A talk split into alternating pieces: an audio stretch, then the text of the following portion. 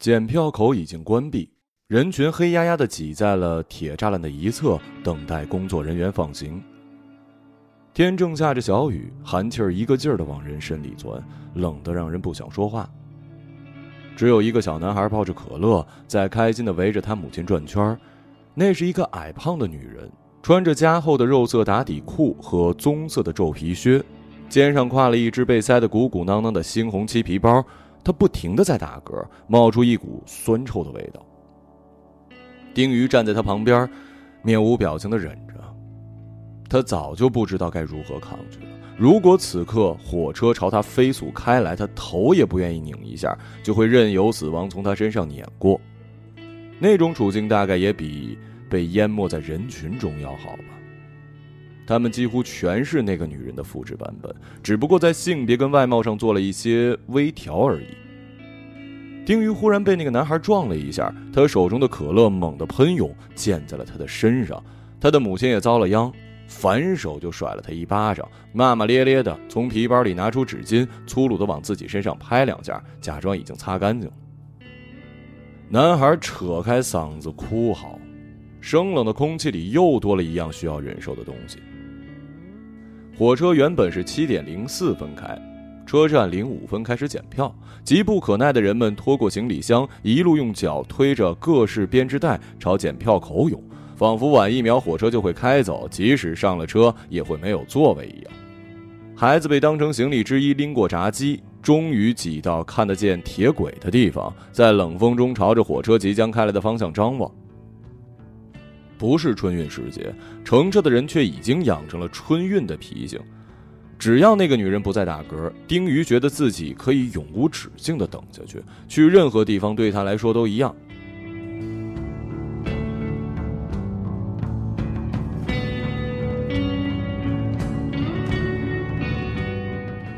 只要那个女人不打嗝，丁瑜觉得自己可以永远无止境的等下去。去任何地方对他来说都一样，都是被迫在与别人交流中过活。但现在他不得不离开，因为这个小县城已经没有他的容身之地了。他记不清这是第几次跟父母在深夜里大吵大闹。每一次都以他们带着羞辱的数落开场，他越是沉默，嫌弃的话语就像沸水一样滚得越汹涌。他不善言辞，更不懂得如何反驳跟辩解，只能抓起身边的东西往墙上砸，以此发泄自己的愤怒。父亲惊住，上来抓住他，一把将他摔在地上。这下他活该了。摔破的玻璃刺到小腿，大小不一的伤口齐齐往外冒出血珠。母亲嚎啕大哭，抹着鼻涕给他朋友打电话。又是一个难熬的夜。丁宇想抽出两张面巾纸往小腿上擦了擦。母亲的朋友总是在接到电话之后立刻从床上爬起，火速赶到他们家。母亲从来不会去打扫地上的碎片。似乎是想让朋友看看自己叛逆至极的女儿又发了什么疯，自己是多么值得同情啊！那些女人带着丈夫来了，有时还带着优秀的儿子，五六个人围坐在他的身边，用所谓委婉耐心的语气劝导他不该冲父母发火，不该摔东西，要向他们的儿子学习。他知道，沉默和顺从是结束这个夜晚最快的办法。他们看到自己的劝慰行之有效，心满意足的准备离开。母亲送他们出去，又在门口停留了一会儿。一个女人夹着嗓子，以为丁瑜听不到她说话呢。不是我多心啊，你们注意点你看他两眼发红、哈欠连天的样子，别是在外面吸了什么，那就不好了。他说的是吸毒。揣测的人只要假装带着善意，就可以信口开河，再不声不响的离开，留下被揣测的人承担被揣测的后果。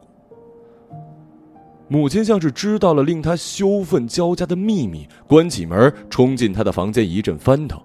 他遗忘在柜子深处的内裤也被找在扔在地上。母亲没有发现可疑的粉末，但意外的找到了一根粉色的柱状物。他像是拎着某种带有腐蚀性、散发着腥臭的东西一样，用两个指头轻轻提起来。这是什么呀？他的声音因为惊讶和恶心变得古怪沙哑。丁瑜站在门边，看到那根假阳具的时候，眼泪一下浮上眼眶。他不停的用手背去擦，还是止不住泪水。他知道这件事将永远解释不清。你不去工作，吃我们穿我们的，天天就窝在家里干这个呀！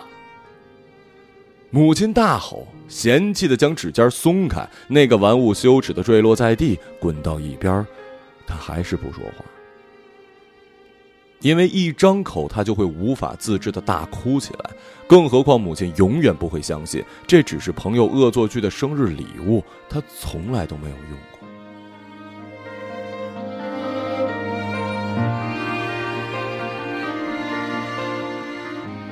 他必须走。母亲眼泪汪汪的向父亲嚎道：“明天就走，你把他送到你姐的餐馆里去洗碗，随便你送到哪儿，总之别让我再看见他，我恶心。”我这把脸呢？我，他哭得说不下去。丁鱼从柜子顶上把行李箱拿下来，开始收拾行李。他捡起那根假阳具，放进箱子的底部。那是他满十八岁那天唯一一个记得他生日的人送的。可是那个人已经不在这个世上了。从县城到市里那趟车很拥挤，丁鱼只买到了站票。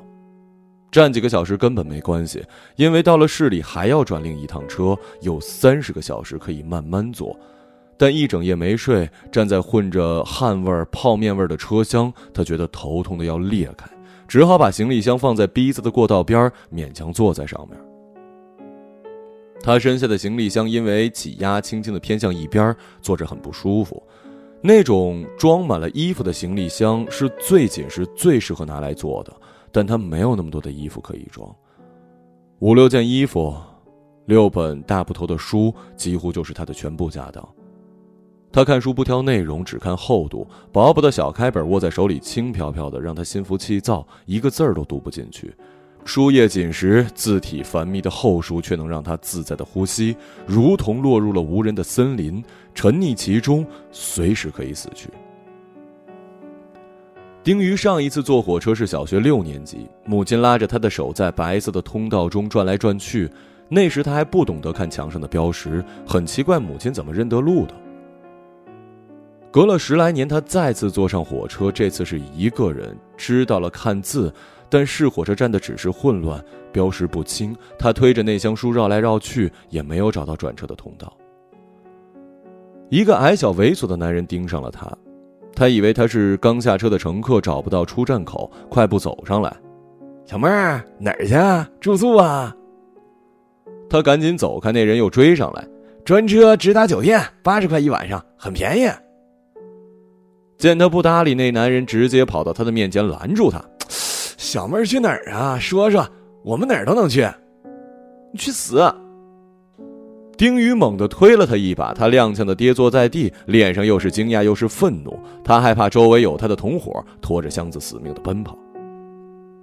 赶到检票口的时候，喇叭里响起了停止检票的通知。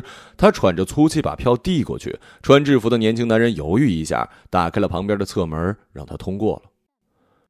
如果他说不能再进去，他也不会多做解释。比起开口请求别人，他更宁愿饿上两天，再买一张车票。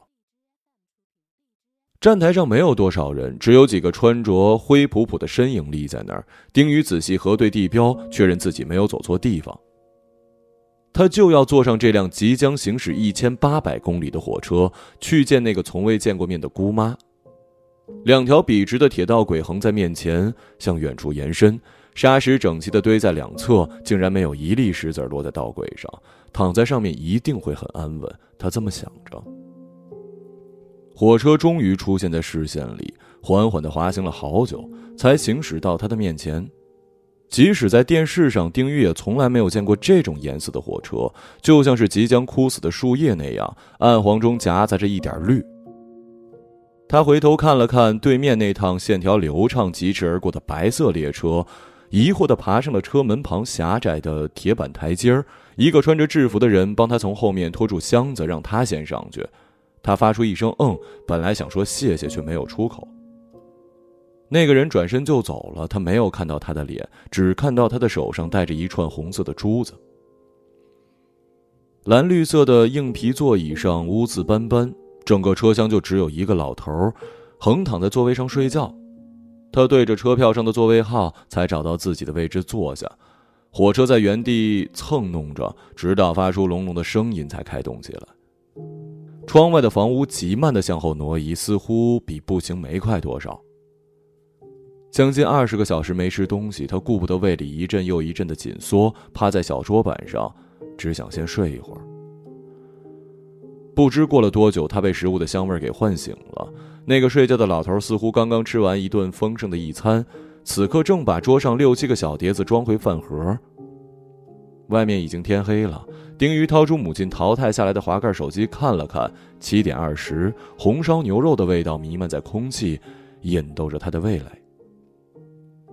一个穿制服的人打开了推拉门，在门边的座位坐下来。他认出了他手上的珠子，是刚才帮他拖箱子的人。确切的说，是一个年轻的男孩。他坐得很端正，从一个小包里拿出一团白米饭样的东西，拨开包在外面的塑料袋，开始吃起来。丁鱼忍不住咽了咽口水，赶紧别过头，但还是不自觉地做了吞咽的动作。在他的印象中，火车上会有人推着装满食物的小车在各车厢兜售，但餐车一直没来，也可能是他睡着的时候来过了吧。丁鱼站起来，走到了车厢交接的地方，想站一会儿。车门处有一道看不见的缝隙，火车行驶时会有一股柔和的风从里面吹过来，但要是靠得很近才能感觉到。他把鼻子伸过去，让风扑在脸上。在看什么呢？他背后响起一个声音，丁鱼被吓了一跳，回过头看见那个男孩子正打开车门旁的立柜，脸上挂着笑，眼睛干净澄澈。他从里面拿出一个笔记本，在笔记上填写着什么。呃，没看什么，这里面有风。哦，到下一站还有四个小时，呃，再等一等就可以下去透透气了。嗯。他绕过他回到座位，他脱下身上那件款式尴尬的棉衣，把它叠好放在了座位旁边。那男孩拿起记录本，走在前面的车厢，他感到了一阵失落。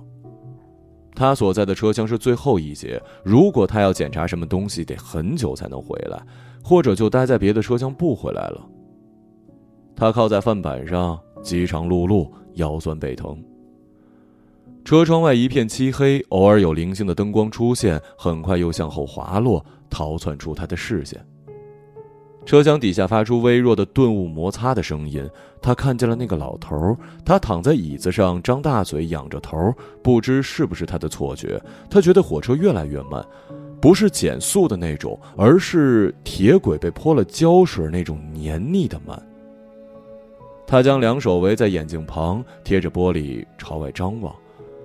山丘圆弧形的黑影已经消失，火车驶入了平坦地域，稀薄的月光洒落了下来。列车像是被什么东西拖住，竟然完全停了下来。还没到站，怎么就停了？那老头丝毫没有意识到身边的异样，仍然鼾声如雷，睡得很沉。一个漂亮女孩从车窗外走过，茫然的跟丁鱼对视一眼。他慌张的站起，犹豫着要不要去找那个男孩子。他刚转过身，就看那个男孩子朝他走过来，手里拿着一瓶水跟一个饭团儿火车开动，轻柔而迅速的加速。仿佛刚从一个幻觉中缓过神儿，他把手中的东西递给他，在他对面坐下。是不是没带吃的呀？他温和的问。丁鱼接过饭团，还是温热的。火车上不卖吃的吗？他打开塑料膜，咬了一口，发现里面夹了肉松。不卖啊，火车上怎么会卖吃的呢？他笑起来，就好像他刚刚问了一个违背常识的问题一样。呃，可能是我记错了。第一次坐这趟车，不知道也正常。只有你一个乘务员吗？他本想问问刚才停车的事，又怕闹笑话，就没问。一个人就够了。这趟车呢，乘客很少，少的我都有一些无聊了。感觉我做这工作有一百年了，做完今年，我想换个工作了。丁宇忍不住笑了，看着他乖巧温顺。开玩笑却是一本正经的样子，不过丁鱼没搭话，因为他不仅没有工作，也没有像正常孩子那样上完学，初三时，他忽然特别害怕上学，害怕与人接触。那些人的声音在他梦里总是变成坚硬的指甲，一道又一道的从黑板划过。于是他整夜失眠，最后不得不辍学了。你慢慢吃，如果需要毯子的话，可以来找我，我自己备了一条。他帮他把水拧开，走出了那节车厢。记忆里为数不多的快乐瞬间在脑海中闪过。丁宇久违的想要与人分享那些琐事，他拿定主意，等他回来，他要跟他讲讲，用被彩色粉笔灰染的苍蝇，在空中漂浮的餐巾纸碎屑，以及一个可以骑着自行车冲下来的缓坡，还有阿蒙，他最重要、最贴心的阿蒙。他陷入了回忆中，直到那个摩擦的声音再次响起。火车正驶过一片草场，车窗四角蒙了冷霜。窗外一片混沌，隐约能看到月亮高悬在厚重的白雾之中。车头像是撞进了一张看不见的网，列车慢下来，推拉门被人拉开，之前出现在车外的漂亮女孩子走进来。丁瑜出了一身冷汗，坐在座位上无法动弹。他知道那女孩是冲他来的。果然，他直直朝他走过来，脸上带着殷勤而又直率的笑。你要跟我走吗？他毫不在意的问：“我为什么要跟你走啊？”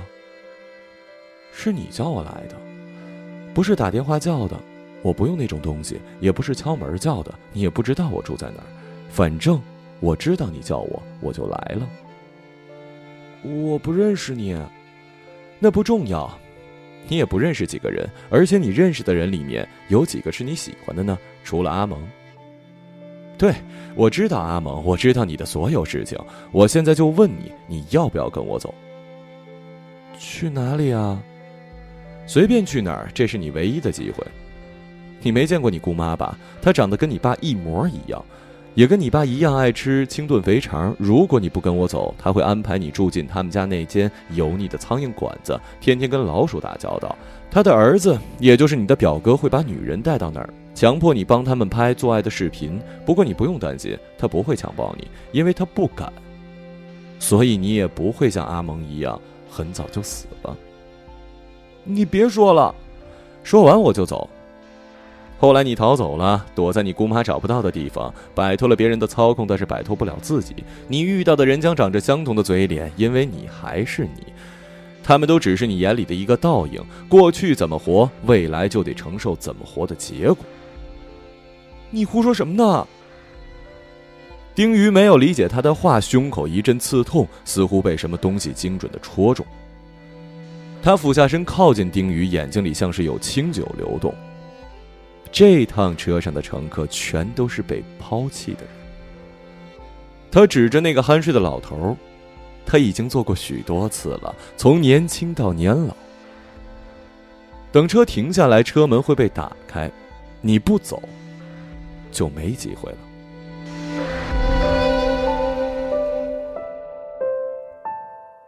他捋了捋鬓角的头发，消失在了推拉门后。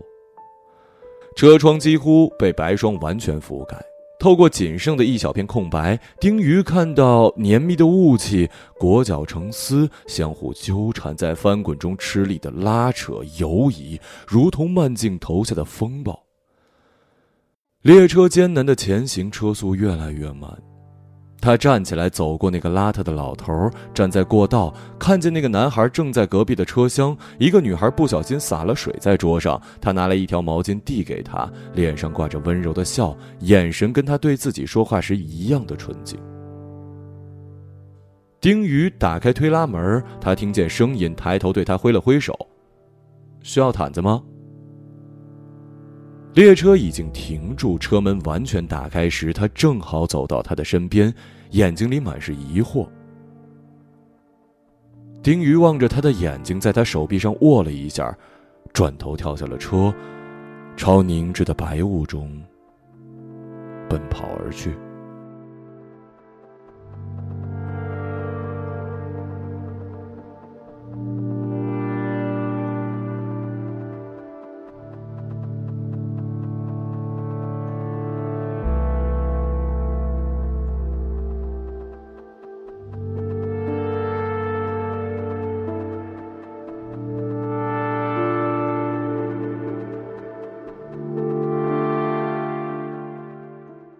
一个朗读者，马晓成。